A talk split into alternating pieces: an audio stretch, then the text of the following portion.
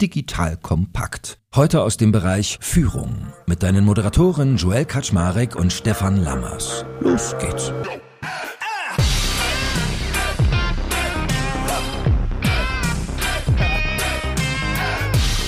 Hallo Leute, mein Name ist Joel Kaczmarek.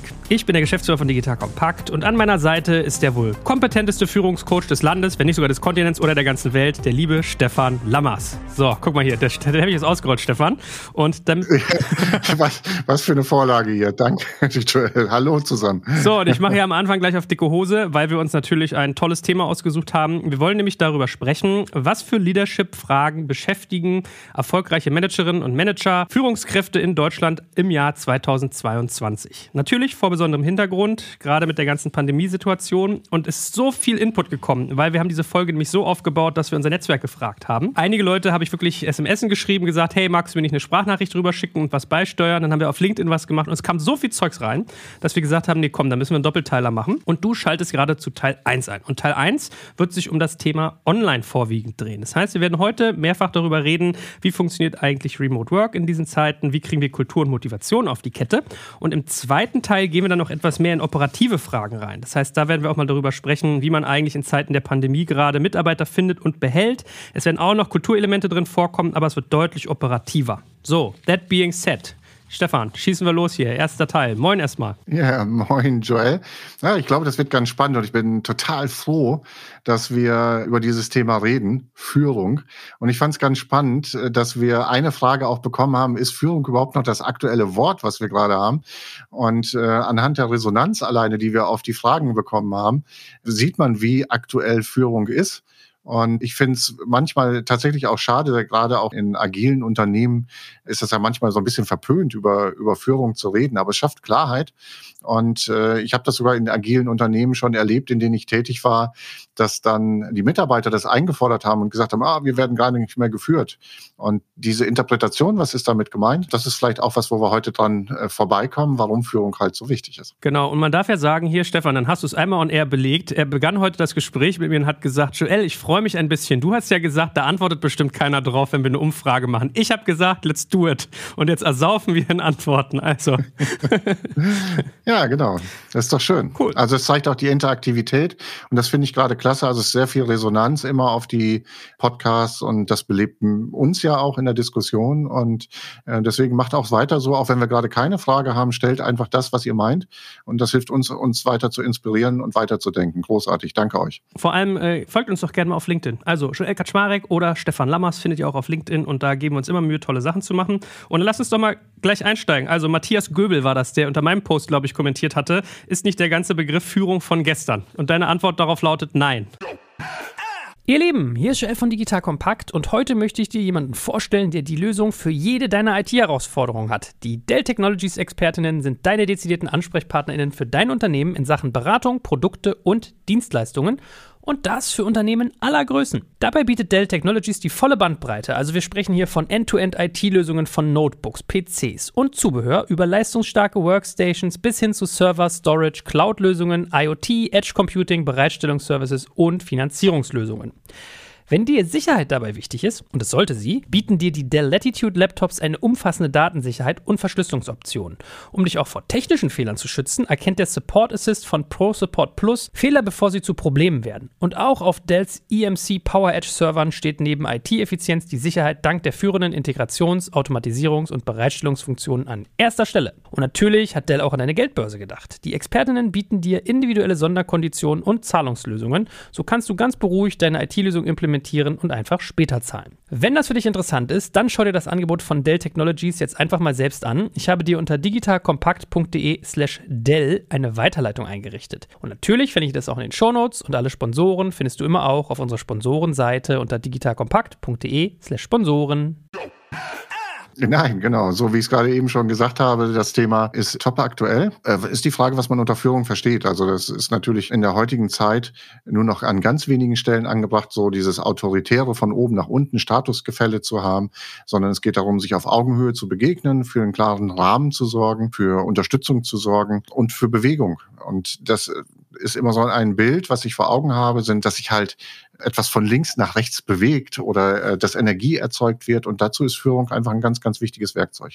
Und selbst wenn ich sozusagen auch in holokratischen Organisationen bin oder sowas, wenn ich eine klare Rolle definiert habe, dann kann man das auch mit Führung benennen. Wenn ich da auf einmal eine Methodenkompetenz habe oder eine äh, Fachkompetenz habe äh, und ich damit auch vielleicht Vorgaben fürs Team mache oder für andere Rollen. Alles klar. So, dann steigen wir mal ein in unseren ersten Themenblock und zwar aufgehangen mit dem Dachbegriff Remote Work. Und ich würde mal beginnen mit einem, ich würde schon was sagen, Freund von mir, der ist mir sehr sympathisch. Ich hatte ihn kürzlich im Podcast, habe ihn dann gefragt, ob er nicht auch was beisteuern will und zwar der liebe Jan Bredak von Veganz. Kennt ihr bestimmt, dieses äh, Unternehmen, was sich auf vegane Produkte spezialisiert hat. Der hat mir eine Audionachricht geschickt und die klingt so. Hallo Joel, hallo Stefan, freue mich, dass ihr euch in einem Podcast dem Thema Führung äh, widmet. Lange überfällig. Die Herausforderungen für Führungskräfte sind ja in den letzten Monaten eher größer geworden. Ich erlebe bei vielen so Ängste, Kontrollverlust durch Homeoffice etc. Deshalb meine konkrete Frage hierzu, wie beratet ihr, wie wirkt ihr auf Führungskräfte ein? Erste Führungsebene, zweite Führungsebene, wenn es um dezentrales Arbeiten, dezentrale Führung, das bringt ja auch völlig neue Ansätze mit sich. Wie geht ihr Was habt ihr da für Rezepte? Was bietet ihr den Führungskräften an? Ich freue mich auf eure Antwort. Hier bei Jan Bredak. Gut, Stefan, was sagst du denn zu dem Take von Jan. Was würdest du dazu antworten? Ich würde jetzt gar nicht sagen, dass die Herausforderungen gestiegen sind, sondern es sind andere Herausforderungen. Und ich glaube, ähm, und das äh, würde ich jetzt auch gerne schon mal reinbringen, äh, ganz zu Anfang, äh, bei vielen dieser Fragen ist mir irgendwann so dieser Gedanke gekommen, mit welchem Mindset gehe ich eigentlich als Führungskraft die Themen an, die gerade anstehen? Das heißt, Themen verändern sich ja gerade. Neue Herausforderungen kommen und ich muss mich mit Dingen auseinandersetzen, die ich vorher so nicht getan habe. Und das ist natürlich so äh, die Frage, mit welcher Perspektive gehe ich denn daran? Also gehe ich eher so mit diesem Knower-Mindset da dran? Ich bin gerne in dem Bereich unterwegs, wo ich mich auskenne und wo ich weiß, wie das geht oder was meine persönlichen Vorlieben sind. Oder gehe ich rein und habe eher ein Learner-Mindset und sage, ich bin neugierig und möchte erfahren, wie ich das hinkriege. Und da kann ich dann auch tatsächlich hingehen und mir überlegen, was ist denn jetzt in dieser Welt anders und was braucht's jetzt? Das ist immer so eine meiner Lieblingsfragen. Was braucht's jetzt in diesem Moment, um Remote-Führung gut zu machen, um mich selber gut zu führen in dieser Situation? Was brauche ich auch für eine Technik beispielsweise oder ähnliches? Da kommen wir später auch nochmal drauf, um hier erfolgreich zu sein. Also insofern, ja, Herausforderungen sind andere als vorher. Und es ist natürlich so, dass für uns immer automatisch wenn wir uns unsicher fühlen und nicht die Experten in einem Gebiet sind von Anfang an und dass dann auch Ängste hochkommen oder Unsicherheitsgefühle hochkommen. Und dafür ist es einfach äh, ganz, ganz wichtig, das sehen wir beispielsweise, wir haben ja das äh, Digital Leadership Programm und wir hatten jetzt letzte Woche ähm, ein Alumni-Treffen wieder und dieses Miteinander austauschen, über die Dinge zu reden, das ist ganz, ganz wichtig. Und insofern ist es auch gerade in dieser Zeit ganz wichtig. Und ähm, Joel, du hast es eben äh, auch gesagt, du hast gerade jemand, der dich unterstützt in Bereichen der Digitalisierung und Ähnlichem und du lernst unheimlich viel. Und wir sind ja nicht alle so, und das geht mir genauso, dass ich jetzt alles weiß, sondern das kommt durch den Austausch und durch das Vernetzen. Und diese Frage ist, was ist so mein Impuls in diesem Moment als Führungskraft? Also fühle ich mich eher, dass ich mich alleine gelassen fühle, dass ich denke, ich kriege das nicht hin, dass ich darauf warte, dass anschließend wieder das normale Leben in Anführungsstrichen zurückkommt? Oder setze ich mich von Anfang an damit progressiv auseinander und sage, nee, ich möchte, möchte führend selber dabei sein in diesem Thema. Wo sind die Experten? Mit wem kann ich mich dazu austauschen? Wo gibt, gibt es super Work- und Lifehacks zu diesem Thema, wie ich damit umgehen kann? Wo kann ich über meine Ängste und Sorgen sprechen? Und ich glaube, das ist ganz, ganz wichtig, dass man das aktiv angeht dann hilft es einem schon echt weiter. In der Tat, der, der liebe Anton von Mango Marketing, das ist derjenige, den ich dir gerade im Vorgespräch erzählt habe, der uns bei der Prozessautomatisierung hilft, für die geneigten Hörerinnen und Hörer, weil haben wir im Vorgespräch quasi drüber geredet. Und mir kamen noch zwei Gedanken dazu, äh, weil, also Jan hat ja gefragt, wie man auf diese Leute einwirkt und das Thema war ja so Kontrollverlust und Ängste, also ein Beispiel für eine Angst. Und ich hatte neulich ein LinkedIn Live mit meinem Freund Markus Diekmann und da haben wir auch drüber geredet, mit irgendwie Michael Artuk und ein paar anderen, genau über dieses Thema. Und ich mag das ja eigentlich immer gar nicht sagen, aber das Schlimme ist ja eigentlich, durch Remote Work kannst du ja deine Kontrollwut, deine Kontrollwahn theoretisch sogar noch ausbauen, weil diese ganzen digitalen Tools ja alles quasi traceable machen, ja, also nachvollziehbar. Und ich habe gestern oder heute gerade einen interessanten Post gesehen, da hat ein CEO aus den USA irgendwie bei Twitter geschrieben, ja, er hat einen Freund, der guckt immer irgendwie in seinem Umfeld, wenn seine Wettbewerber irgendwas schreiben von Back to the Office, also alle Mitarbeiter müssen wieder zurück ins Büro kommen, dann schickt er seine Recruiter immer los, die Mitarbeiter von dem anzuschreiben und hat irgendwie schon zwölf äh, Entwickler dort abgeworben, ja. Also diese Haltung, äh, ins Gestern zurückzukehren, wird wahrscheinlich eher ein Marktkiller werden, würde ich damit sagen. Also diese beiden Elemente mal, du könntest theoretisch mehr kontrollieren, wenn du wolltest, aber du solltest es nicht tun, weil es, glaube ich, einfach ja noch schädlicher ist, als es vorher schon war, oder? Ja, da bin ich, bin ich äh, total dabei. Also es geht ja darum, gerade äh, äh, Remote ist für uns aus unserer Sicht, von, von unserem Mindset her, einfach die super Chance, Agilität, Ownership nach vorne zu bringen. Und Ownership heißt nicht, dass ich mehr kontrollieren muss, sondern dass ich mehr vertrauen muss, dass ich mehr Vertrauen schenken muss in die Mitarbeiter in dem Moment und denen helfe zu wachsen. Und insofern ist es immer darauf zu gucken, wo steht denn der einzelne Mitarbeiter? Und das ist nicht nur bezogen auf Mitarbeiter, das ist auch, ne, wenn ich in der oberen Führung bin und ich habe noch Führungslevel darunter, wo stehen die einzelnen Führungskräfte? Wie sicher und unsicher fühlen die sich? Wie kann ich auch einen Raum eröffnen, dass über diese Dinge gesprochen wird? Ne, also wenn ich selber hingehe und die ganze Zeit sage, ich habe jetzt alles im Griff und bei mir läuft das schon, dann wird sich kein anderer öffnen und sagen, bei mir ist aber gerade schwierig oder ich habe gerade eine Angst und Sorge. Also ich muss diesen Raum auch kreieren, in dem Ehrlichkeit und Offenheit möglich ist. Und dann kann ich da auch gut unterstützen und kann auch eben wirklich Vertrauen in diesem Moment etablieren. Und das ist ganz, ganz wichtig, wenn wir selbstverantwortliche Teams haben wollen. Dann muss ich identifizieren können, gut zuhören können. Wo steht denn meine einzelne Person, ob das Mitarbeiter oder Führungskraft ist? Und an welcher Stelle muss ich sie abholen und wie kann ich dieses Gefühl an Sicherheit einfach kontinuierlich weiter ausbauen? Und das ist ein ganz entscheidender Punkt. Und der fängt eben immer bei mir als Führungskraft an. Und das ist eins, wir haben einen, einen äh, Vortrag fünf Hürden für Digital Leader und der, der erste Punkt ist dabei, ich bin Superman. Wenn ich mit dem Gedanken in die Welt reingehe und versuche, Remote-Führung zu machen, also ich weiß alles, ich kenne alles und äh, schaffe dann eben diesen Vertrauensraum nicht, dann werde ich nicht erfolgreich sein eine gute Remote-Führung aufzubauen. Gut, machen wir weiter. Eine Frage, die uns von Max Schubert über LinkedIn erreicht hat, war, wie bekommt man Teamkohäsion, also Kohäsion heißt Zusammenhalt, oder sehr gutes Alignment und damit Resultate hin, wenn man keine vor Ort Vertrauensbildungsmaßnahmen umsetzen kann. Ja, muss ich jetzt eine, eine, ganz tolle Vorbemerkung an dieser Ecke machen. Ich finde das gerade total witzig. Ne? Ich habe den Eindruck, dass jetzt in diesem ganzen Digitalbereich endlich mal sich um Teamzusammenhalt und Ähnliches gekümmert wird. Also wenn ich das so sehe, da wird immer gesprochen davon, dass das ja sonst wohl scheinbar immer so unheimlich viel gemacht worden ist. Also ich habe das vorher nicht so stark erlebt. Also wird vielleicht mal gemeinsam einen trinken gegangen oder sonst irgendetwas. Aber dass tatsächlich aktiv daran gearbeitet worden ist, habe ich in den wenigsten Fällen erlebt. Ne? Also finde ich ganz spannend, dass so jetzt auf einmal getan wird, als wenn das früher so automatisch immer wieder gemacht worden ist. Aber egal, gehen wir mal davon weg. Man kann unheimlich viel machen. Das ist eben zum Beispiel, dass man äh, viele Aufgaben auch in Kooperation miteinander erledigen lässt. Also, dass man kleine Teams aufbaut, die dann sich auch austauschen müssen, dass man eben auch tatsächlich Pausen schafft, wo man auch wirklich in Kommunikation miteinander treten kann. Also äh, das ist ja eins der größten Hindernisse aus meiner Sicht für dieses ganze Thema Zusammenhalt in diesem Moment. Das ist einmal das, was ich schon mal vorher gesagt habe, also die Führungskraft selber, die nicht genug Vertrauens äh, aufbaut und diesen Raum nicht schafft, um Dinge offen anzusprechen. Also das ist wichtig, das zu tun. Aber ein zweites ist auch einfach, ich erlebe erlebe in fast 90 Prozent meiner Gespräche mit Kunden, dass die sich mit Terminen von vorne bis hinten vollpacken, ohne irgendwelche Zeiten, äh, freie Zeiten dazwischen zu lassen. Das hat extrem zugenommen. Wo soll denn da bitte Verbindung entstehen? Wo soll das private Gespräch entstehen? Wo soll Verbindung entstehen? Und das ist etwas, wo es anfängt. Also es fängt dabei an, beispielsweise eben die Meetingzeiten statt einer Stunde auf 45 Minuten einzustellen. Das kann man bei den meisten Kalenderdateien einstellen, dass man nicht mehr Stundenslots vergibt oder Halbstundenslots, sondern 20 oder 45 Minuten Slots. Und dann habe ich von Anfang an Zeit, dass ich auch Nachgespräche mache. Wir machen das beispielsweise so, dass wir bei Meetings, die wir haben, anschließend noch drin bleiben. Wer dann noch Lust hat, auch drin zu bleiben und noch weiter zu quatschen oder über ganz andere Sachen zu quatschen, der hat dann einfach diese Zeit, das zu tun. Und ich glaube, das ist ganz wichtig dass wir uns damit auseinandersetzen. Ja, vielleicht auch, wie ist es in Präsenz gelaufen?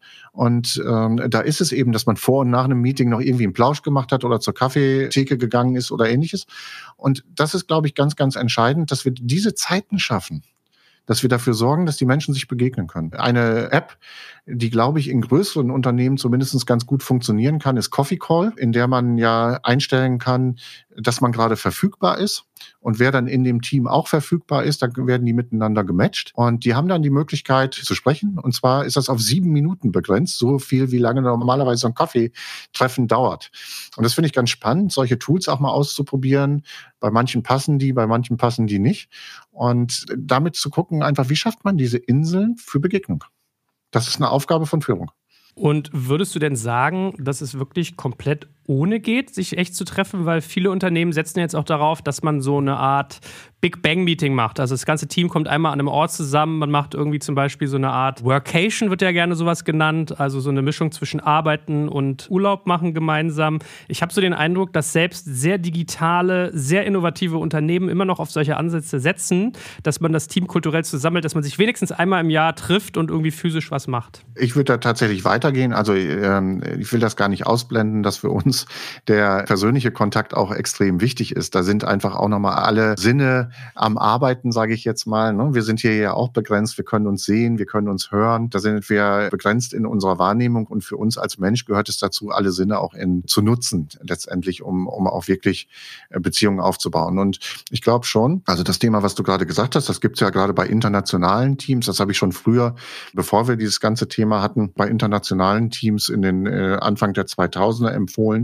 dass ich gesagt habe, geht hin, macht es so, dass ihr euch wenigstens einmal im Jahr persönlich trefft wo ihr auch Zeit habt, euch persönlich vor allen Dingen zu begegnen und kennenzulernen. Und nutzt es auch, wenn ihr dann in internationalen Teams unterwegs seid, dass ihr zu Beginn eines Meetings immer erst den persönlichen Bereich mit reinnehmt. Wo bist du gerade? Wo stehst du gerade? Wie geht's dir gerade? Und ähnlichem. Also wir nennen das ja immer Emo-Check-In. Und das haben wir schon vor dieser ganzen klassischen Remote-Arbeit, wie man sie heute sieht, genommen.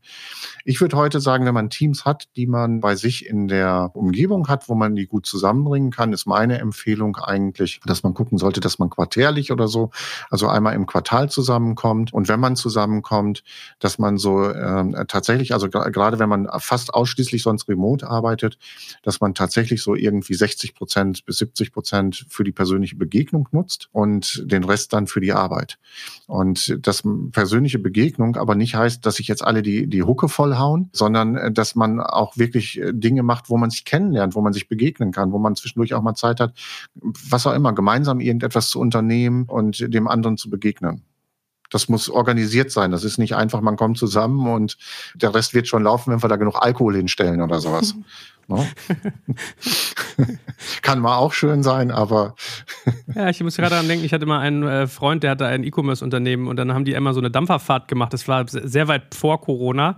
Und ich weiß noch, der hat mir dann so völlig entspannt erzählt, wie sich seine Logistiker dann angefangen haben zu prügeln und dann meinte, ach, das ist doch nicht schlimm. In der Logistik, da wird mal getrunken und da geht's mal derber zu. Haben uns wieder vertragen und dann ging's weiter. Naja, anyway, ich schweife ab. Nächste Frage. Ich könnte da ganz viele Geschichten zu erzählen, aber das sollten wir jetzt, glaube ich, hier nicht tun. Auch aus meinem former Corporate Life.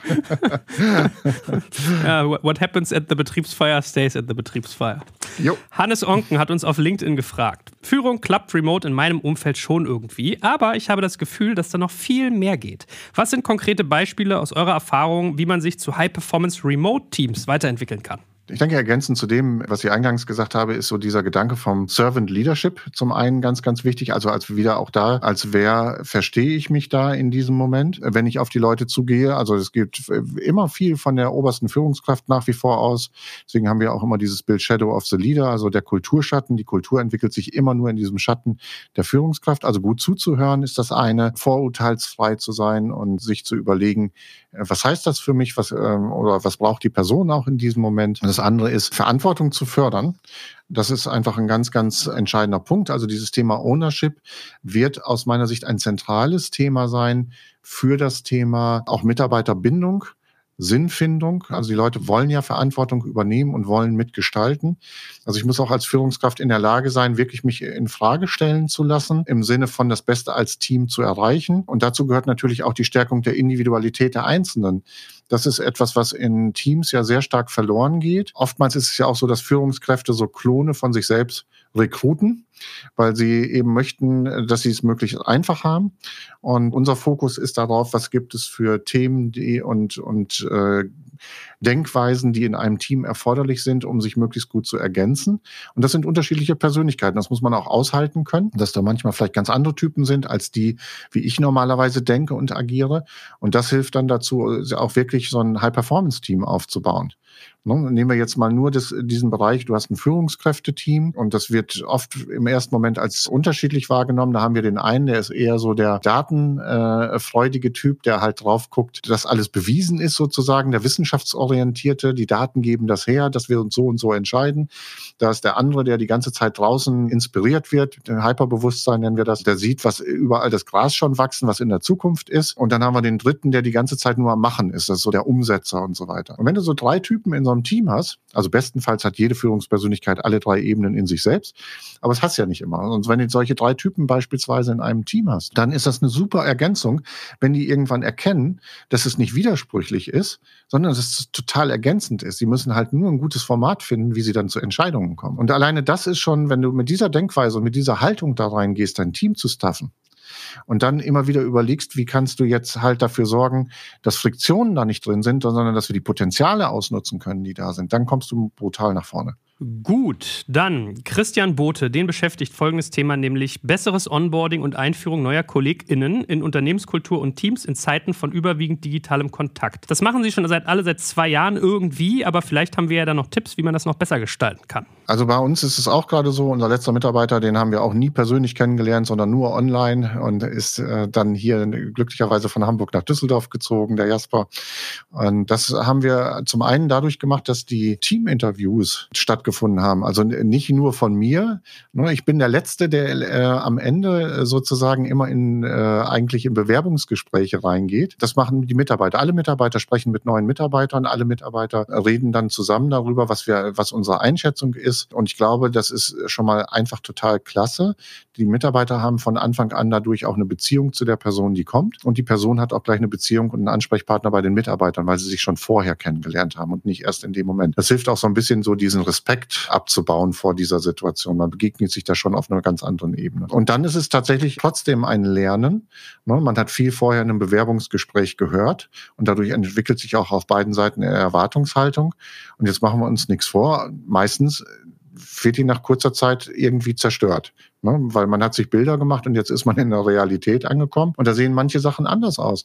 Und da geht es eben schon, regelmäßig auch im Dialog zu sein, nachzufragen und das zu besprechen. Und das ist bei uns im Team zum Beispiel nicht nur eine Geschichte, die ich mache, sondern das machen auch Teammitglieder untereinander, wo die miteinander sprechen. Und das ist aus meiner Sicht etwas, wo echt Verbindungen geschaffen werden, wo dieses auch, was ich vorhin schon gesagt habe, das Vorurteilsfreie und ähnliches eine Rolle spielt, sondern wirklich danach geht, wie kann ich jemanden möglichst schnell in die Gedankenwelt auch äh, von uns mit reinbringen, ohne dass wir wollen, dass der sich auf einmal komplett anpasst, sondern dass wir diese Unterschiedlichkeit auch wertschätzen.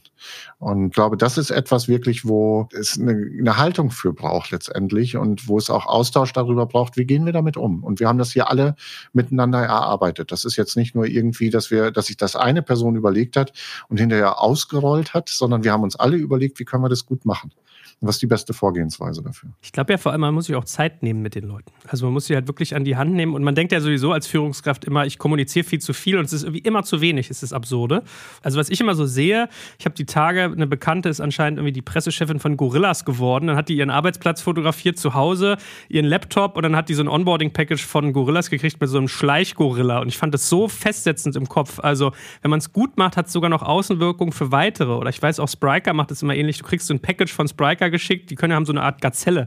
Also vielleicht muss ich mir auch irgendwie ein äh, Tier suchen, damit ich dann bei Schleich im Großkauf hier Tiere verschicke. Aber ich meine, das macht ja was, ne? wenn man irgendwie wo neu anfängt und kriegt dann erstmal ein Shirt oder einen Rucksack vom neuen Arbeitgeber, so ein handgeschriebenes, ja, schön, dass du da Absolut. bist. Also so Banalitäten spielen ja auch eine Rolle. Bei uns sind es unsere Jacken beispielsweise, weil wir hier immer auf eine gute Durchlüftung achten, haben wir für alle Mitarbeiter eben auch äh, Jacken angeschafft, dass wenn sie die Büros offen haben, neben Luftreinigern, die wir in jedem Büro drin haben, damit sie dann einfach auch äh, gewärmt sind und ähnliches. Und das ist eben ein Stück weit auch Fürsorgepflicht äh, von dem Arbeitgeber, der auch nochmal in eine andere Ecke geht. Das will ich auch nochmal an der Ecke bemerken, ne, weil wir uns ja gerade viel über Remote unterhalten. Regelmäßig mache ich Abfragen, was braucht ihr zu Hause an Equipment? Braucht ihr zu Hause Bürostühle? Braucht ihr zu Hause eine andere Kamera, eine andere anderes Mikrofon, was auch immer. Und wenn wir ein Feedback haben, jetzt beispielsweise, wenn wir das auch sehen, dass es bei einem nicht gut ist, dann reden wir mit der Person darüber und sagen, okay, pass mal auf, ich bestelle dir mal das und das, damit du ein Licht zu Hause hast oder sonst irgendetwas hast. Und das funktioniert dann super gut. Dann fühlen sich die Leute auch wirklich wohl und merken, dass sie auch eine Bedeutung haben und nicht nur, eine Nummer sind oder was auch immer. Also, liebe Hörerinnen und Hörer, wenn ihr auch in den Genuss der Stefan Lammers SLBB Bomberjacke kommen wollt, die euch gleichzeitig ah. Zugang zur Motorradcrew von Stefan bietet, dann bewerbt, bewerbt euch. euch für das Thema Marketing und äh, fällt mir, ja genau, für Marketing oder Beratungssupport suchen wir gerade noch Leute. Gerne Bewerbungen an uns. Praktikanten immer willkommen und so weiter. Oha, guck mal, da macht man einmal einen Witz auf seine Kosten und der macht ja gleich Employer Branding. Sehr gut. Aber, hey, ja, zweiter Themenblock. Kultur und Motivation. So, das ist ja eigentlich ein bisschen fließender Übergang zu Remote. Kam ja Sachen auch schon. Und wir beginnen mit einer Freundin von mir, die liebe Miriam Wohlfahrt, früher bekannt durch ihre Gründung RatePay, jetzt mit Banksware mit einer neuen Firma unterwegs, hat folgende Frage geschickt. So, Joel. Also die Leadership-Frage, die mich dieses Jahr sehr stark beschäftigt, ist eben, wie bekomme ich in ein Unternehmen, was komplett remote im Moment ist, eine Unternehmenskultur etabliert, die geprägt ist von Offenheit, von Miteinander und von Loyalität. Wie bekomme ich das hin, diese Unternehmenskultur zu prägen? Also mir geht es ja immer darum, die Menschen mitzunehmen auf die Reise und äh, das funktioniert eben am allerbesten, wenn man sich auch besser kennt und sich gegenseitig vertraut. So jetzt bin ich dabei, neue Teams aufzubauen, ein neues Unternehmen, eine neue Kultur zu etablieren. Und wir sehen uns viel zu wenig. Wir haben viel zu selten die Möglichkeit, uns kennenzulernen. Und äh, das treibt mich jetzt schon um, wie man das im Idealfall machen kann. Also die Kernfrage ist, wie bekomme ich eben eine Unternehmenskultur etabliert, wenn man sich nicht sieht und wenn man sich gar nicht so gut kennenlernen kann ich hoffe, das reicht so ein bisschen. Also wünsche dir noch einen schönen Tag. Schöne Grüße. So, Stefan, also du merkst, äh, Miriam jemand, der Wert darauf legt, irgendwie eine gute Teamkultur zu führen, den Menschen ein gutes Gefühl zu geben, jetzt natürlich vor der Situation steht, dass sie das gar nicht mehr so machen kann. Und dann hat man auch Phasen, also das schwingt ja auch so ein bisschen mit raus. Was denkst du zu dem, was sie sagt? Das ist eins gerade unserer Themen, mit dem wir uns extrem viel beschäftigen, mit dem Thema, wie kann man das Team gut aufbauen und äh, onboarden. Wir moderieren da sehr viele Online-Workshops zu diesem Thema. Wir haben auch eine ganze Reihe dazu kreiert. Und das Spannende ist für uns, dass wirklich dieses Thema Trust eine große Rolle spielt. Und das kann man online unheimlich schön machen. Äh, beispielsweise arbeiten wir gerne mit Steckbriefen, wo die Menschen über sich selber erzählen, Fotos mit reingeben, Videos mit reingeben, äh, wo sie sich selber präsentieren und was von ihrem Leben zeigen. Und das ist ein ganz, ganz wichtiges Element, weil damit gleichzeitig mehrere Dinge geschaffen werden. Also die einzelnen Personen geben etwas über sich preis, überraschen sich auch teilweise mit Erlebnissen oder mit Hobbys oder was auch immer, die man dem anderen gar nicht zutraut. Und das schafft einfach totale Verbindung, wenn man das miteinander macht. Und gleichzeitig passiert Folgendes, und das ist eines der entscheidenden Punkte auch eben für das Thema Online-Führung aus meiner Sicht, dass man immer wieder dafür sorgt, dass man Bilder schafft. Du hast das eben schon mal gesagt mit den äh, Gorillas beispielsweise, ne? mit den äh, kleinen Tierchen von Schleich.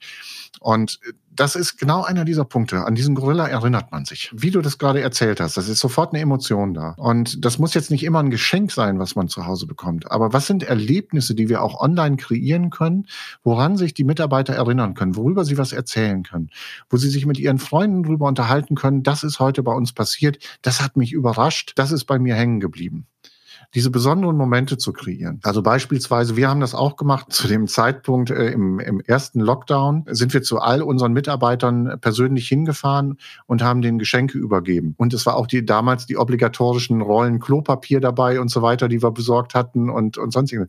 Aber das sind Bilder, die bei den Mitarbeitern weiter da sind. Die sind auch nach einem Jahr noch weiter da, dass wir da plötzlich vor der Tür gestanden haben, persönlich und haben denen etwas übergeben. Und das sind so Dinge, einfach so Kleinigkeiten. Da muss man kreativ werden und sich überlegen, was kann ich eben auch online gestalten, um die Menschen abzuholen und Bilder zu schaffen. Und darum, das ist für mich so ein zentraler Punkt. Wir wollen Content in unserem Leben haben. Wir wollen über etwas sprechen können mit anderen Menschen. Wir wollen mit denen in Verbindung gehen können. Und dazu müssen wir Anlässe schaffen. Und wenn wir halt, ne, deswegen bin ich nochmal bei diesem Thema, diese, diese andauernden Meetings, die sind einfach insofern, die Meetings an sich sind gar nicht ermüdend. Aber wir tun nichts zwischendurch dafür, dass die Menschen auftanken können. Und das müssen wir machen. Was sind die Zeiten, wo wir schöne Erlebnisse schaffen, wo wir Momente zum Auftanken schaffen? Und das ist wichtig. Also bei uns sieht dieses besondere Element so aus, ich schicke immer handgeschriebene Postkarten an die Leute nach Hause. Und das merkt man sich auch, wenn man eine Stunde damit verbringt, meine Sauklaue zu entziffern. Also kann ich euch sagen. Eine Möglichkeit durchaus. Ähm, ich glaube aber auch in der Interaktion. Ne? Manchmal ist es tatsächlich auch Online-Spiele machen, mal ein Online-Escape Room zu machen oder ähnliche Geschichten. Da gibt es so viele fancy Sachen inzwischen, die man machen kann. Aber eben diese persönliche Begegnung oder wirklich die Mitarbeiter während eines Meetings zu überraschen, ja, da passiert auf einmal was.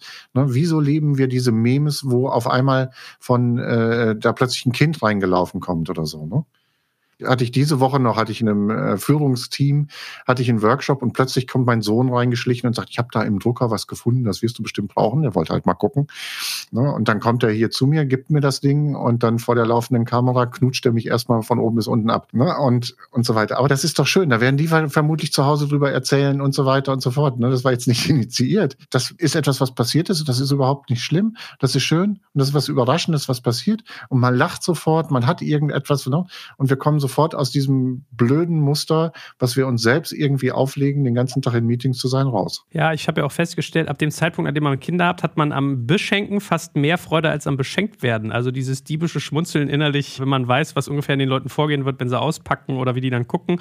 Und ich finde, das geht auch virtuell. Also ich weiß, ich habe die Tage einem Mitarbeiter von mir auf LinkedIn irgendwie geschrieben und da war der so gerührt, ja, war, war bei mir auch so und so zack. Also es muss gar nicht immer was Echtes sein. Also es sollte echt sein, aber es muss nicht real sein, anfassbar. Ihr Lieben, hier ist Joel von Digital Kompakt und neues Jahr, neue Vorhaben, wie zum Beispiel mehr Bewegung. Und die Fahrradsaison steht ja bekanntlich vor der Tür, wo ich natürlich fairerweise etwas biased bin, weil Markus Diekmann, der CEO von Rose Bikes, ein Freund von mir ist. Aber das Team aus Bocholt macht richtig geile Räder und vor allem verkauft es auch sehr gutes Zubehör und Bikebekleidung. Gerade letztere finde ich ja ehrlich gesagt auch extrem schwer zu finden, wenn man auch ein bisschen schick aussehen will und nicht wie so eine fahrende Polyesterkanone. Darum dachte ich mir, ich starte das Jahr mal mit etwas Werbung für Rose Bikes. Wenn du dich also auf die Radsaison vorbereitest oder zu Weihnachten was bekommen hast, das du umtauschen willst und jetzt suchst du nach einem sinnvollen Einsatz für das Geld, was du wieder bekommst, dann hast du hier eine Anlaufstelle. Weil Zubehör fängt ja beim Helm oder Fahrradschloss an, aber dann bist du auch ganz schnell bei speziellen Rucksäcken, neuen Ritzeln oder Fahrradbekleidung und viele mehr. Und Rose Bikes hat in all diesen Kategorien echt tolle Sachen. Und wenn das für dich interessant ist, dann schau dir Rose Bikes jetzt einfach mal selbst an. Ich habe dir unter digitalkompakt.de slash rose eine Weiterleitung eingerichtet. Und natürlich finde ich das auch in den Shownotes und alle Sponsoren findest du immer auch auf unserer Sponsorenseite unter digitalkompakt.de slash Sponsoren. Auch total schön. Ich habe von einer Teilnehmerin aus unserem äh, Digital Leader Programm, habe ich, da ist ja eins unserer Themen Fehlerkultur, ne? Und das nennen wir immer Scheiterheiter. Ne? Ähm, und von der habe ich eine Tasse geschenkt gekriegt. Die hat dann kam dann irgendwann an mit der Post und die habe ich dann auch innerhalb eines unserer, unserer Workshop-Meetings dann aufgemacht und ich habe mich total gefreut. Und auch das ist für mich ein total schönes Bild, wo ich überhaupt nicht mit gerechnet habe. Ne, also auch da kann man individuelle Sachen machen. Ne? Man kann einem Mitarbeiter irgendwas individuell schicken oder sowas, wo man merkt, ah, der hat sich Gedanken darüber gemacht. Ich glaube, das ist ganz wichtig. Ich finde ansonsten schön, du hast mir das mal gezeigt, also es gibt diese Kudo-Karten. Normalerweise waren es immer wirkliche echte Karten, da ist man rübergegangen an den Schreibtisch, hat ihm den so an den Monitor gelehnt oder so, der Person. Und das kann man mittlerweile auch äh, virtuell machen. Also ich glaube, Kudo-Box und. Kudo-Generator, ja. Ja, sowas. Äh, und ganz ehrlich, meine Erfahrung ist, wenn man jemandem eine Kudo-Karte schickt, virtuell, die freuen sich immer, die Leute, und sie schicken dir meistens auch immer eine zurück. Ne? Ja. Von daher, so, nächste Frage. Julia. Aber das, äh, stopp, mhm. stopp, nein, da lasse ich dich nicht raus. Ja. Ganz, ganz wichtiger Punkt, was du da gerade beschreibst. Unterschätzt das nicht. Jeder Mensch braucht Anerkennung. Und Anerkennung erzeuge ich auch dadurch, dass ich Anerkennung gebe. Ne? Weil ich wieder einen Raum kreiere von psychologischer Sicherheit, dass das okay ist, das zu machen. Und insofern ist ne, wieder diese Führungsaufgabe, wieder dieses Vorleben. Ich gebe Wertschätzung an andere und äh, dann kreieren wir das jetzt auch in unseren Workshops beispielsweise, dass wir sagen, okay, jetzt macht das nicht nur von Führungskraft zu den Mitarbeitern, oder fangt auch untereinander an und macht sie öffentlich, schreibt sie irgendwo an ein Board. Ne? Wir haben das ja dieses Jahr Weihnachten gemacht, beispielsweise, dass wir ein Kudo-Board initiiert haben, virtuell, was total klasse ist, was wir jetzt auch für andere Dinge nutzen. Und unsere Kunden, äh, Geschäftspartner und so weiter konnten auf dieses Kudo-Board öffentlich was draufschreiben. Wie klasse ist das? auf einmal diese Dinge zu sehen und sie zu kommentieren und so weiter, war herrlich. Ja, und vor allem, ich habe neulich gelernt, es muss auch gar nicht immer anders gebunden sein. Also es muss nicht immer sein, bravo Bernd, dass du dieses Projekt so toll zum Abschluss gebracht hast. Es kann auch mal sein, Bernd, ich bin froh, dass du da bist. Mit dir fühlt sich die Arbeit einfach nochmal um 20 Prozent geiler an. Dann sind wir zusammen bei 120. Chaka, ja, irgendwie sowas. Ja. So, aber als nächstes die liebe Julia Bösch. Die ist CEO von Outfittery. Auch sie habe ich gefragt, ob sie mir nicht eine Frage schicken kann. Und es geht ein bisschen in eine Richtung, die wir schon hatten. Die haben sich nämlich entschieden, zu Remote First zu werden. Und folgende Frage hat sie mir dazu geschickt. Hallo, ich bin Julia, Gründerin und CEO von Outfittery. Und Outfittery ist der europäische Marktführer für Online Personal Shopping. Und meine Frage ist zum Thema Remote. Denn wir haben letztes Jahr entschieden, Remote First zu werden. Und mich beschäftigt dieses Jahr, wie schaffe ich weiter Verbindung und Vertrauen in einem Remote First Unternehmen, was global verteilt arbeitet. Welche Rollen können intensive Offline-Events und Erfahrungen darin spielen? Und welche besonderen Fähigkeiten müssen Führungskräfte in dieser Welt mitbringen? Vielen Dank, ich bin gespannt auf die Diskussion. So, lieber Stefan, also haben wir schon ein bisschen gestriffen, glaube ich, auch im bisherigen Gesprächsverlauf. Also wir haben über Verbindung und Vertrauen schon ein bisschen geredet, auch etwas über Offline-Events und trotzdem vielleicht nochmal so zugespitzt. Was würdest du Julia mit auf den Weg geben? Wir sagen immer, das sind die, so die Kern vier Punkte an dieser Ecke, Verbundenheit im Team zu erzeugen. Das, was ich gerade ausgeführt habe, Bilder und Momente schaffen, kleine Erfolgserlebnisse schaffen und regelmäßiges Feedback empathisch führen und Fehler zeigen und zugeben. Also eine gute Fehlerkultur ist einfach sehr, sehr wichtig, weil es ist nochmal was anderes, remote haben manche Leute das Gefühl, sie können sich noch mehr verstecken, wenn irgendetwas schiefgelaufen ist. Und wir betrachten ja Fehler grundsätzlich positiv, außer sie sind mit Vorsatz gemacht worden, sondern sie sind, sie haben eine starke Innovationskraft, also zu ermutigen auch. Und da ist wieder diese Sicherheit durch die Führungskraft auch erforderlich, dass das okay ist. Also indem man selber auch mal über Fehler redet, die man gemacht hat, äh, schafft man auch wieder ein Stück weit den Rahmen, dass andere sich das trauen, etwas zu sagen. Und vor allen Dingen nie nach dem Schuldigen suchen, sondern immer nach vorne gucken und gucken, was ist da drin für mich. Dann tatsächlich auch auch äh, diese gemeinsame Teamzeit zu schaffen, in der man sich um private Dinge kümmert, wo es um die Persönlichkeit geht und wo es nicht darum geht, Ergebnisse zu erzielen, sondern vielleicht, wo man, wo Leute äh, berichten, wie sie irgendwas erlebt haben, gemacht haben und in dem Austausch sind. Und auch dieses Bewusstsein als Führungskraft immer wieder, dass die Mitarbeiter, das ist nicht die Aufgabe der Mitarbeiter, mich als Führungskraft zu energetisieren, sondern es ist meine Aufgabe als Führungskraft, die Mitarbeiter zu energetisieren. Und insofern muss ich gucken, dass ich in einem guten Mindset bin, wenn ich in Meetings reingehe, wo ich dann eben auch die Leute positiv auflade,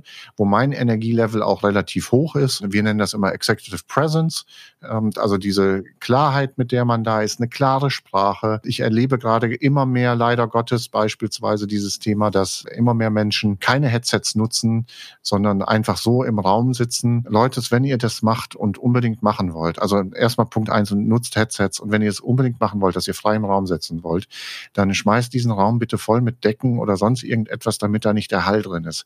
Das ist für die Leute tierisch anstrengend, wenn sie euch die ganze Zeit so zuhören müssen. Und wenn ihr als Leader nicht wirkt, dann schafft ihr es nicht, die, die äh, Mitarbeiter in Bewegung zu setzen. Also insofern guckt drauf, dass euer Equipment gut ist, ähm, dass ihr gut ausgeleuchtet seid, dass ihr ein gutes Headset habt, mit dem ihr sprechen könnt und dass ihr einen Raum habt, in dem kein Hall ist. Es macht unheimlich viel aus. Es macht es viel leichter für eure Mitarbeiter. Und dann schafft ihr das auch über die wirklich wichtigen Themen zu sprechen, die ich vorher schon mal aufgeführt habe. Gut, dann der Christian Bote, den hatte ich ja eben schon mal oben beim Thema Remote Work. Der hat noch eine zweite Frage eingereicht. Die passt, glaube ich, ganz gut als Brücke dazu. Der hat geschrieben, weil es gerade so gut passt, digitale Jahreskicks-Offs. Do's und Don'ts, Chancen und Risiken, zwingendes Format oder alte Tradition? Fragezeichen. Christian, Geschäftsführer von OnVista Media, äh, vielleicht an der Stelle noch, ist ein äh, super Typ, wie er mit seinem Team vorangeht in diesem ganzen Thema. Und ich finde es toll, dass er sich da so viele Gedanken drüber macht.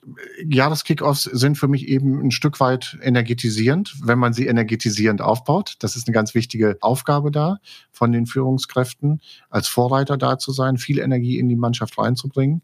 Ich halte sie nicht für antiquiert, ich halte sie für ganz wichtig, um einfach auch so ein Framing zu machen einen Rahmen zu setzen für dieses Jahr. Wo sind wir da unterwegs? Eine Bestandsaufnahme zu machen, wo man möglicherweise auch tatsächlich nochmal gut Retros einsetzen kann. Wir machen da ja gerne immer die Starfish Retro, wo man vielleicht auch nochmal in den Teams gucken kann. Start, Stop, Continue. Was ist gut gelaufen? Äh, was wollen wir beibehalten? Was wollen wir, womit wollen wir durchstarten? Was wollen wir aufhören, aber auch auf die persönliche Ebene nochmal noch mal gucken in der heutigen Zeit, wie ist mein Energielevel, wo, wo beziehe ich Energie her, wo verliere ich Energie. Ich glaube, das sind gute Dinge, die man zu Anfang des Jahres nochmal machen sollte, vielleicht auch quartalsweise machen sollte.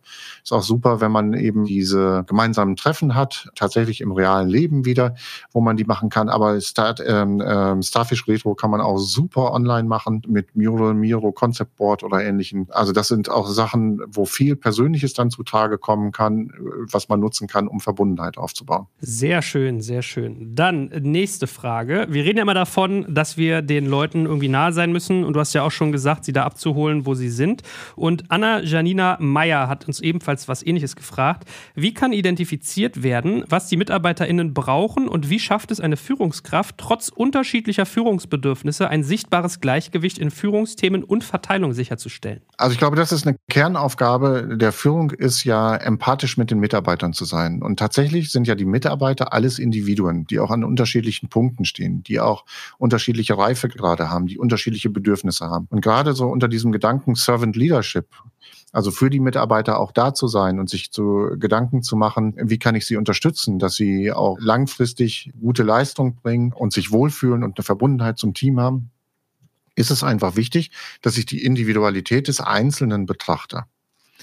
Wobei ich aufpassen muss, das ist so etwas, was, was immer ganz schnell passiert, dass es in Teams, Teams sind ja sehr heterogen oftmals, auch von den Bedürfnissen. Und in den meisten Teams gibt es so ein, zwei, wir nennen sie manchmal äh, notleidende Spieler, also Leute, die ein Stück weit Probleme haben und die es in irgendeiner Form im Leben gelernt haben, dass sie immer wieder Aufmerksamkeit dadurch kriegen, dass sie Probleme haben. Und wenn ich als Führungskraft da zu viel Aufmerksamkeit drauf gebe, dann vernachlässige ich in der Regel diejenigen, die gut sind.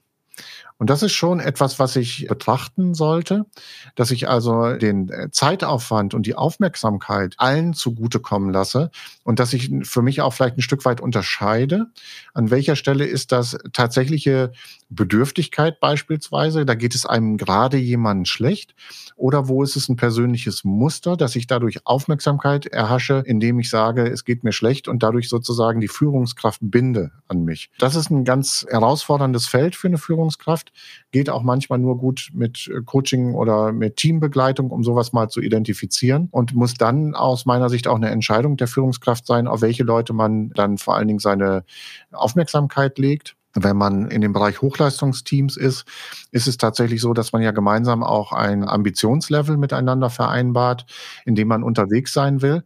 Und da kann es durchaus sein, dass diese Personen, die eben eine sehr hohe Aufmerksamkeit anfordern, dass die dann merken, dass die da nicht mehr passend sind und möglicherweise auch aus dem Team ausscheiden, von selber meistens. Und das wäre dann auch eine gute Entscheidung aus meiner Sicht. Also insofern muss man gucken, dass der Spread innerhalb eines Teams von der Leistungsfähigkeit und von der Bedürftigkeit nicht zu stark auseinander liegt. Gut, so, jetzt habe ich eine Frage von Jochen Prinz hier. Da ist die Frage wahrscheinlich ähnlich lang wie die Antwort, aber ich finde irgendwie, was er schreibt, kann ich sehr gut nachvollziehen. Deswegen, ich fand das eine interessante Frage. Und zwar schrieb Jochen, erstmals habe ich dieses Jahr erlebt, wie mir die Menschen aus meinem Umfeld berichten, dass sie irgendwie den Übergang ins Jahr 2022 verpasst haben und gefühlt gar nicht so richtig mit 2021 abschließen konnten. 2021 war ein gutes, allerdings auch sehr hartes Jahr aufgrund der nach wie vor einschränkenden Rahmenbedingungen. Sicherlich gab es und gibt es nach wie vor Möglichkeiten, sich auch digital sozial auszutauschen. Allerdings nehme ich den Wunsch nach persönlicher Nähe oft wahr. Die Frage, die ich mir für 2022, aber auch generell schon immer gestellt habe, wie gelingt es mir, beziehungsweise was wird mein Beitrag sein, der es meinen Mitmenschen ermöglicht, selbst für ihr Glück Verantwortung zu übernehmen? Welche Schätze, in Klammern Fähigkeiten und Fertigkeiten, erkenne ich in mir, die mich dazu befähigen? Wie gelingt es mir, frei von meinem Ego, mir das ein oder andere Mal mehr an die eigene Nase zu fassen und reflektiert meine Fertigkeiten optimaler einzusetzen? Jochen ist Geschäftsführer von EOS Immobilien Workout und Cynthia. Und da spricht wieder der hochreflektierte Topmanager, der äh, einfach ein Bewusstsein darüber hat, wie viel Möglichkeiten er hat, selber einzuwirken durch seine eigene Persönlichkeit. Und ja, in der Tat, ich glaube, es ist einfach sehr viel Mindset-Arbeit, also dass ich selber als Führungskraft mit dem Growth-Mindset durch die Gegend gehe, dass ich also dieses Bewusstsein dafür habe, dass ich etwas bewirken kann, dass ich also versuche, immer wieder was anderes zu tun, immer wieder diese Bereitschaft zu haben, aus den eigenen Fehlern zu lernen und immer wieder positiv auf die Welt zu gucken. Auf der anderen Seite, wir werden es niemals erlangen, dass wir alle Leute positiv beeinflussen können. Wir machen ja nicht einen Brainwash als Führungskraft und insofern sind wir auch limitiert. Insofern bleibt einer Führungskraft zwei Möglichkeiten aus meiner Sicht. Auf der einen Seite einen guten Rahmen zu schaffen, in dem die Leute wachsen können und auf der anderen Seite eben auch äh, tatsächlich persönliche Unterstützung anzubieten. Das kann ja sein, dass man Mitarbeiter coachen lässt oder ähnliche Themen. Aber man kann die Leute nicht dazu zwingen. Und man muss dann auch gucken, wo ist denn da so dieser Bereich zwischen, was sind meine persönlichen Erwartungen und was traue ich auch jemandem zu und was will der andere auch. Und das ist manchmal gar nicht so leicht, wenn man ambitioniert ist und wenn man gar nicht nur ambitioniert ist im Sinne von die Firma, für das, für die Firma das Beste rauszuholen, sondern auch für die Person. Aber das ist wie im Coaching. Ich kann halt auch nur erfolgreich jemanden coachen, wenn er sich auch verändern will. Ähm, und das ist gar nicht so, so selten, zumindest bei den Coaching-Anfragen, die kommen, dass da auch so Pseudo-Anfragen kommen, dass man sich mit dem Coach umgeben will, dass man sagt, man will wachsen. Und wenn man dann aber in der Arbeit ist miteinander, oder manchmal oder meistens glücklicherweise kriegt man das auch ein Stück weit im Erstgespräch mit, stellt man fest, dass das so ein bisschen vorgeschoben ist. Also dass man hinterher auch sagen kann, ich habe ja jetzt alles versucht, aber es hat ja nicht geklappt und die warten dann darauf, dass der Coach einen dahin bringt. Nein, das ist ja eine Entscheidung, dass man selber an sich arbeiten will. Und die muss man bewusst treffen. Und die kann man nicht als Führungskraft für die Mitarbeiter treffen. Da sollte man sehr gut hingucken, wer da mitzieht und wer das möchte. Und dann muss man sich als Führungskraft auch fragen an irgendeiner Stelle, reicht mir das oder brauche ich da mehr? Und äh, zu dem Punkt des Jahresrückhalts ist es tatsächlich so, gerade, ich habe ja viel vorhin schon über dieses Thema Bilder schaffen gesprochen. Ich glaube, was ganz wichtig ist und was sehr, sehr hilfreich ist in dieser Zeit für Menschen, und er hat jetzt gar nichts mit Remote-Arbeit an sich und mit Covid und sonst irgendetwas zu tun, sondern generell schafft möglichst viele Rituale und Struktur. Struktur und Rituale helfen uns, organisiert durch den Tag zu gehen und sind auch, äh, sage ich jetzt mal, so ein Stück weit Gerüststangen, äh, die uns stärken, weil da sind es, gibt es Dinge, auf die wir uns verlassen können. Und wenn ihr euch anguckt, so, es gibt ja viele dieser Selbstoptimierer und von äh, super erfolgreichen Menschen, die dann so interviewt werden. Was macht dich aus? Wie ist dein Tages Tagesablauf und ähnliches? Und dann werdet ihr sehr viel Struktur feststellen und sehr viele Rituale feststellen. Und das ist sehr hilfreich. Und das ist eben auch eine wirklich wichtige Thematik für Führungskräfte, sich Gedanken zu machen, welche Rituale helfen mir, welche Struktur hilft mir und welche Rituale und Struktur hilft auch dem Team. Und dazu gehört ein ordentlicher Jahresabschluss. Da kann man ja verschiedenste Sachen machen. Also wir hier äh, bei uns in der Familie beispielsweise machen das schon seit vielen Jahren, dass wir Wünsche aufschreiben fürs nächste Jahr, dass wir Dinge aufschreiben, von denen wir uns verabschieden wollen. Und die werden dann verbrannt anschließend. Und dabei wird irgendwie was getrunken oder ähnliches. Das ist so ein, äh, so ein Beispiel. Ich selber persönlich für mich, für meine eigenen Dinge, mache das immer in der Silvesternacht. Äh, gucke ich mir eine Rakete im Himmel aus und sage mir, das sind die Dinge, die damit in den Himmel geschossen werden fürs nächste Jahr. Und das ist das, was ich, die nächste Rakete ist dann das, was ich alles loswerden will. Was auch immer für euch sinnvoll erscheint. Schafft euch das, was zu euch passt. So, jetzt hat Roland Meyer ein richtiges Brett für dich, Stefan. Also er hat gleich drei Fragen gestellt. Wir können ja gucken. Das kenne ich von Roland nicht anders. Was ist er? Was macht er? Er ist auch Geschäftsführer von der Data Science Company. Und mit Roland habe ich viele Jahre schon zusammengearbeitet bei Experian, als ich Geschäftsführer war. Im Übrigen und er war auch Geschäftsführer damals bei B-Direct und ähnlichem. Und er hat auch hier bei SRBB schon mitgearbeitet, eine Zeit lang. Na, wir gucken mal, ob wir seine Fragen aber auch so ein bisschen losgelöst von Corona kriegen. Er hat mich drei gestellt. Eure Gedanken zu folgenden Themen interessieren mich sehr. Erstens, Corona-Impfung. Umgang mit nicht ausgesprochenen Konflikten zwischen Befürwortern und Kritikern. Das ist ähm, einer der ganz, ganz wichtigen Punkte. Das ist ein Grundprinzip einfach. Und da äh, wünsche ich allen Führungskräften einfach auch sehr mutig zu sein an dieser Stelle. Ich weiß, das äh, geht mir auch selber manchmal so, dass man Dinge am liebsten wegdrückt und denkt, wird sich schon irgendwie erledigen. Auf der anderen Seite habe ich dann keine Einflussmöglichkeit. Wenn ich die Themen zum Thema mache, dann wird es auch vielleicht manchmal schmerzlich oder ärgerlich oder was auch immer, aber ich habe wenigstens die Möglichkeit, einen Einfluss und ein Statement dazu abzugeben. Also insofern hochheben das Thema, ansprechen, aber vorher eine klare Haltung zu entwickeln. Was ist die Haltung für unser Unternehmen? Was ist meine Haltung für mich als Führungskraft in meinem Team? Zweitens, neue Wir-Unternehmenskultur wird gelebt und gelobt. Jedoch macht die Distanz durch Homeoffice deutlich, dass einige wenige nicht dabei sind bzw. bleiben. Ja, das ist jetzt die Frage, das kann ich nicht genau sagen, ob dieses nicht dabei bleiben heißt, dass die dann kündigen und weggehen ähm, oder ob das eher so eine emotionale Abnabelung ist in dem Moment. Und da würde ich sagen, wenn ich alles, was wir hier heute besprochen haben, versucht habe, also diese Beziehung aufzubauen, die Individualität zu betrachten, äh, zu gucken, was ist das für ein Rahmen, in dem er gerade unterwegs ist, kann ich das unterstützen. Und ich habe diese Dinge gemacht und ich stelle das dann fest. Dann bin ich bei dem Thema nach Sinnhaftigkeit zu fragen.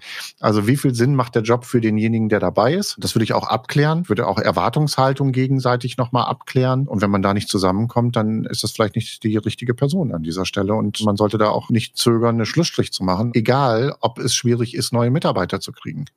Da kann ich einfach nur aus ganz, ganz vielen Teambegleitungen, die wir machen, sehen. Manchmal, wenn man, ne, ich habe hab immer das kann ich jetzt nicht beurteilen in diesem Fall explizit. Ich will, will das jetzt generalisieren. Wir arbeiten gerne mal mit diesen Bildern, wo ein fauler Apfel in einem äh, Korb ist und wie das Ganze denn nach zwei Wochen aussieht.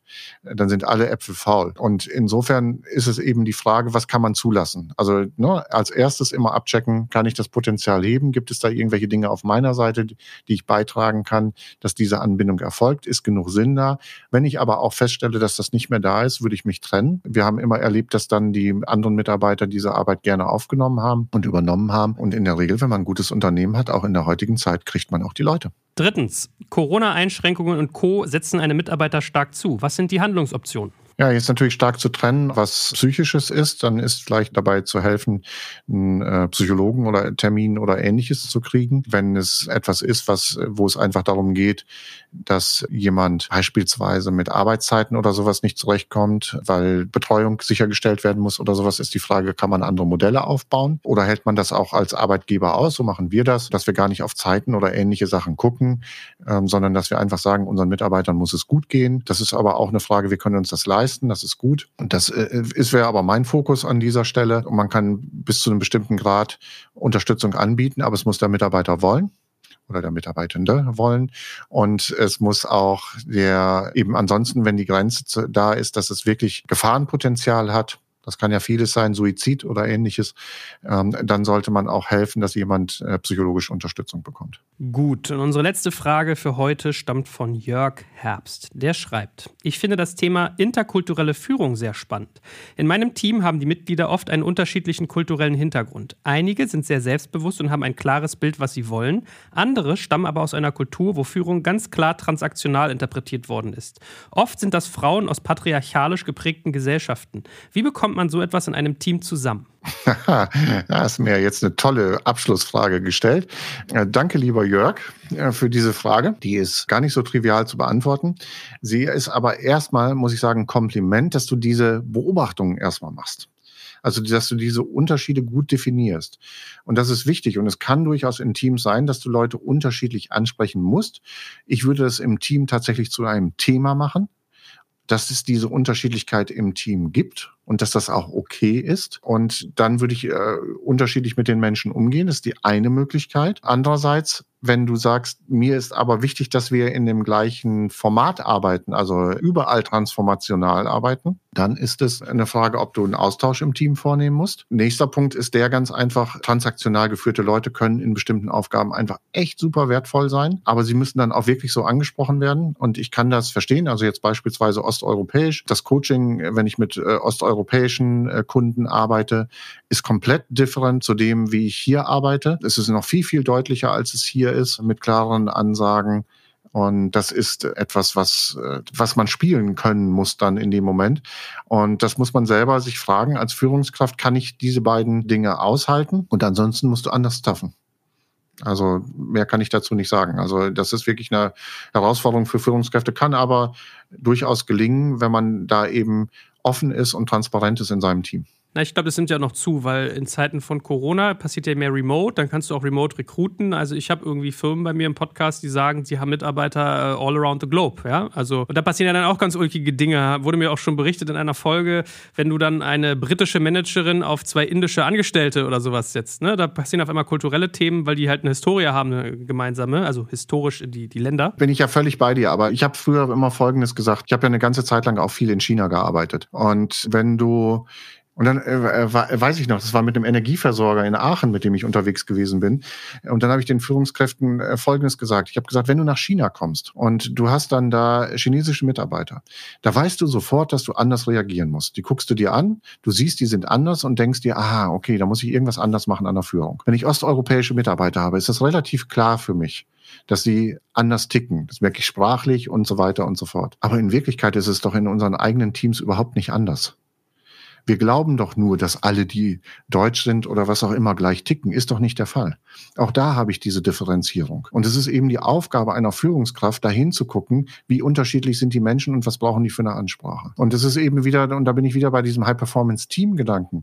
Und wenn ich aber hingehe und mit dem Team wirklich arbeite und ich schaffe ein Verständnis dafür, was unsere Ambition ist, was unser Selbstverständnis in diesem Team ist und ähnlichem, dann gibt es auf einmal auch möglicherweise für jemanden mit einer anderen Kultur einen Sinn, sich anders zu verhalten.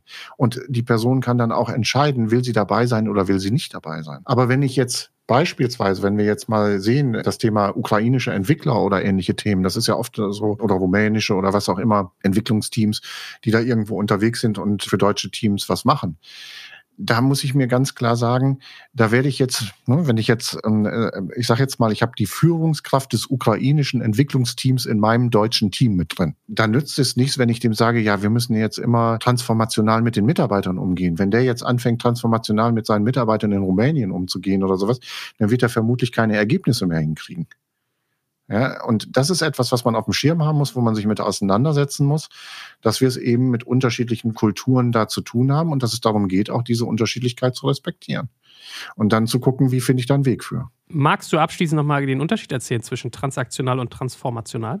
Ja, transaktional heißt eben letztendlich von oben nach unten. Um das jetzt mal sehr einfach zu sagen, also wo es klare Vorgaben gibt und wo gesagt wird, was die Person zu tun hat und es kontrolliert wird und hinterher dann nochmal gesagt wird, wie die Person es machen soll, wenn es dann nicht so funktioniert hat. Um das jetzt mal sehr platt zu sagen. Und transformational ist eher eine inspirierende Führung, die über ein gemeinsames Verständnis geht, was viel mit Ownership dann auch zu tun hat oder Servant Leadership, wo ich dann unterwegs bin in eher einer, einer unterstützenden Führung, wo ich daran glaube, dass die Mitarbeiter erwachsen und erfahren genug sind, äh, und das einschätzen kann, dass sie so sind, um ihre Aufgabe selbstständig zu machen. Und ich bin eher ein Supporter. Klar bespreche mit denen auch, was das Ambitionsniveau und ähnliches ist, was wir da brauchen, welche Leistung wir brauchen, aber ähm, vertraue viel stärker darauf, dass die Leute das selbstständig organisieren können. Also ist, ist eigentlich der modernere Führungsstil, ne, um das äh, ganz kurz zu sagen, noch das, äh, transformational ist eigentlich der modernere Führungsstil, den man auch im agilen Arbeiten und Ähnlichem braucht. Aber es gibt, und das werde ich immer behaupten, Bereiche, wie beispielsweise Produktion oder was auch immer, oder eben so wie wir gerade eben diskutiert haben, in bestimmten Kulturen oder ähnlichem, da ist ein transaktionaler Führungsstil einfach erforderlich, um die Menschen da abzuholen, wo sie stehen. Ja, ich sehe das bei unserem Handwerker immer, der seine Firma führt. Ja. Da wird auch ein anderer Ton angeschlagen. So, Stefan, schön. Das soll es für heute gewesen sein mit unseren Leadership-Fragen 2022. Wir machen in genau einer Woche weiter. Heute war es ja mehr das Thema Kultur und Remote Work und beim nächsten Mal reden wir dann über operative Führung von Change bis Recruiting. Freue mich schon drauf. Bleibt gesund bis dahin. Perfekt. Ja, freue mich auch riesig. Hat riesig Spaß gemacht und vielen Dank an euch alle für diese super klasse Fragen. Danke euch. Danke fürs Zuhören beim Digital Kompakt Podcast. Du merkst, hier ziehst du massig Wissen für dich und dein Unternehmen heraus. Wenn du mit uns noch erfolgreicher werden möchtest, abonniere uns auf den gängigen Podcast-Plattformen. Und hey, je größer wir werden, desto mehr Menschen können wir helfen. Also erzähl doch auch deinen Kolleginnen und Kollegen von uns. Bis zum nächsten Mal.